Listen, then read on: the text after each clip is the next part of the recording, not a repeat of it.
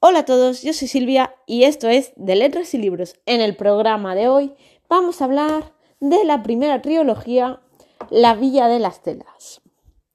Así que, comenzamos. Bueno, como he dicho, os voy a hablar de la primera trilogía, ya que sabemos que La Villa de las Telas ya no es una trilogía, sino es una saga, ya que llegan primero, segundo, tercero, cuarto, quinto y sexto. Pues del cuarto, quinto y sexto, digamos que sería una segunda parte yo lo voy a dividir así. Y la primera parte la compondrían estos tres primeros, que sería la Villa de las Telas, las hijas de la Villa de las Telas y el legado de la Villa de las Telas. Bueno, yo hice un podcast, un programa, hablando sobre la Villa de las Telas que me gustó muchísimo. Y quiero decir que el legado de la Villa de las Telas, que es el tercero, también me ha gustado muchísimo, pero el que más me ha encantado, el que más me ha maravillado, es Las hijas de la Villa de las Telas. Bien que el primero tiene unas 600, es que los tengo aquí, o sea, voy a decir las páginas que tiene concretamente 622, el tercero, el segundo tendrá, perdón, el segundo libro viene a tener unas 619 y el tercero tiene unas 556. Sí que es verdad que yo el primero me lo leí hace mucho tiempo, hice un podcast y ahora me he leído el segundo y el tercero. Y me los he leído de golpe, uno detrás de otro. Eh, me gustó muchísimo el primero, como he dicho, me ha gustado mucho el tercero, pero el segundo me ha apasionado. ¿Por qué? Porque como en el primero vimos, se centraba más en la historia de Marie, la historia Melzer y en la vida de las telas. Y en este tercero también vuelve a centrarse mucho más en Marie, en Kitty, en Lisa, en Paula, en la familia Melzer. Pero en el segundo, en el segundo, sí que es verdad que también se centra en estos protagonistas, pero el contexto histórico, que es la Primera Guerra Mundial, está más arraigado. Es decir, se ve muchísimo más el momento histórico, se puede leer. Además, eh, se explican muchas escenas de guerra, hay mucho escenario de guerra, de la Primera Guerra Mundial.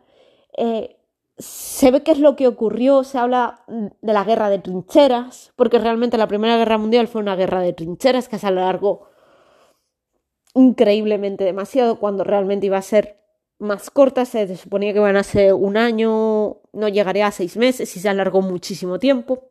Bueno, esto ya todo el mundo lo sabe. Y como digo que el segundo sí que nos cuenta eh, lo que ocurrió en la Primera Guerra Mundial desde el lado de los alemanes. Evidentemente esto no quiere decir que aquí Alemania estén a favor de la Primera Guerra Mundial y de lo que hicieron los alemanes, tampoco lo que hicieron los franceses e ingleses. No, no estamos hablando de eso, sino que el punto de vista es desde el lado alemán, como hay otras novelas que pueden ser desde el lado inglés o el lado ruso o el lado francés. Pues aquí es desde el lado alemán. Durante la Primera Guerra Mundial, como he dicho, eh, en ningún momento se dice si nunca se está a favor de la guerra. Evidentemente eso se dice desde un principio y se sabe desde un principio Así que eso vamos a dejarlo claro. Pero, ¿por qué me ha gustado este más?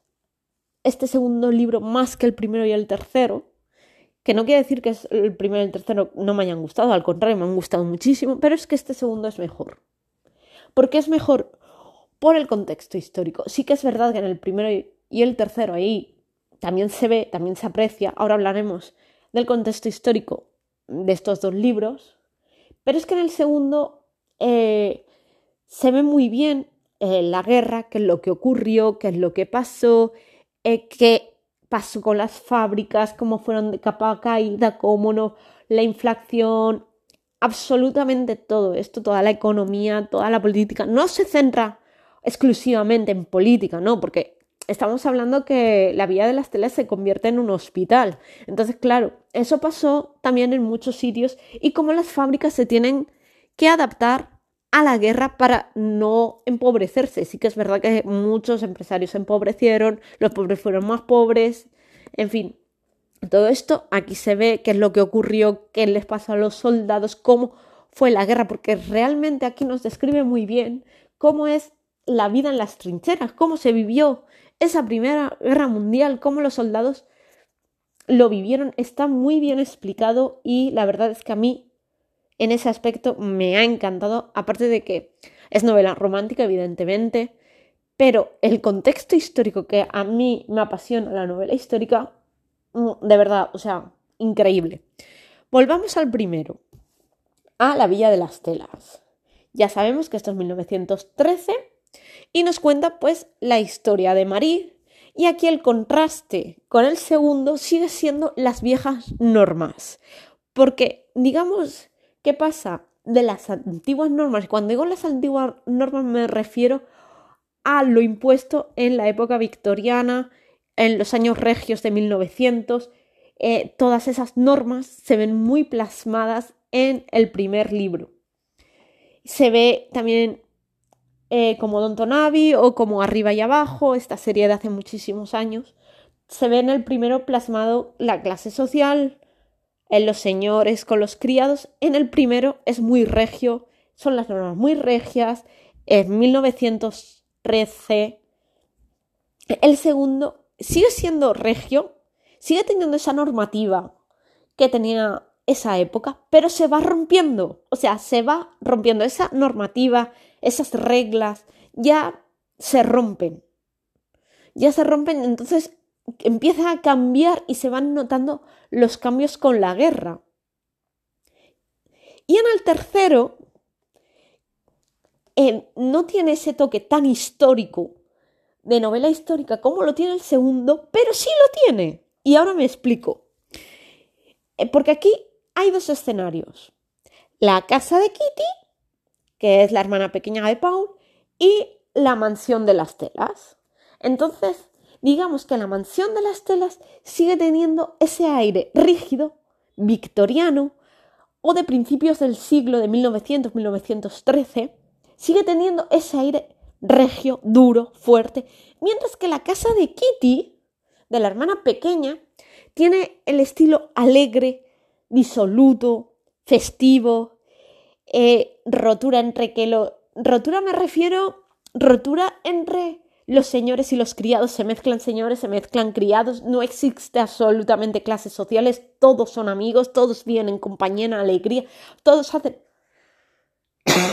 Perdón todos hacen las tareas de uno, las tareas de otro, se mezclan absolutamente todo, todos son amigos. O sea, en este tercero, en el legado de la Villa de las Telas, se ve la ruptura de lo regio del 1900 a la alegría, la disolución del periodo de entreguerras. Porque hay que decir que esta novela pasa en el periodo de entreguerras, lo que llamaríamos los años locos antes del crack del 29. Situémonos, que este libro empieza en 1920... A ver, os digo la fecha exacta. En 1923, termina en 1995. Estamos hablando del periodo de entreguerras locos años 20, antes del crack del 29. Entonces, esa alegría, esas ganas de vivir, esa vida disoluta de esos años se ve reflejada en la casa de Kitty. También hay que decir que mucha gente seguía metida en la regia época victoriana y las normativas del 1900.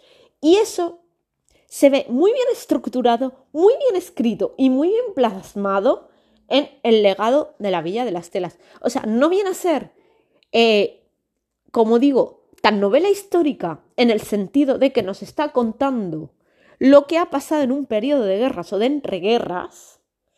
No, pero sí tiene ese lado histórico, como lo tiene el primero, que nos cuenta esa cómo se va rompiendo la clase social, cómo van habiendo más igualdades, cómo se va poniendo que la mujer pueda empezar a estudiar, pueda empezar a trabajar, porque eso en el 1900, al no ser que fueras institutriz o maestra, pues como o secretaria, pues como que no, no era lo más normal.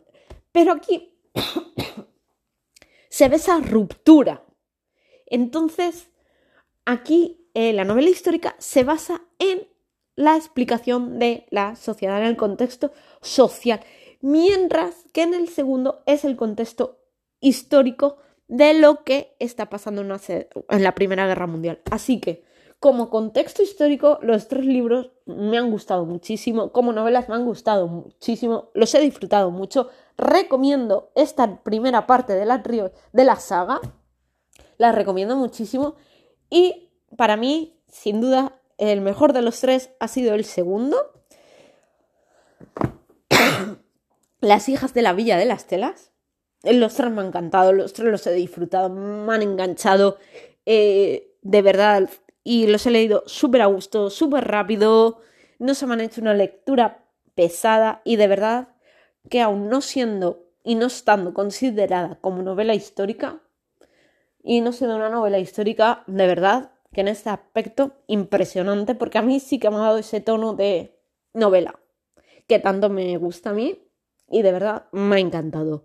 Así que os invito, si no lo habéis leído ya, que a lo mejor muchos ya habéis leído esta trilogía y estáis con la segunda parte de la saga.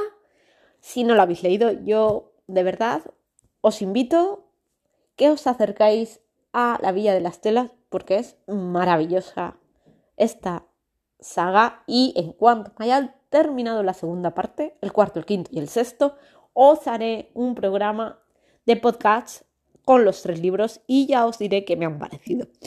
Un saludo, feliz domingo y hasta el próximo.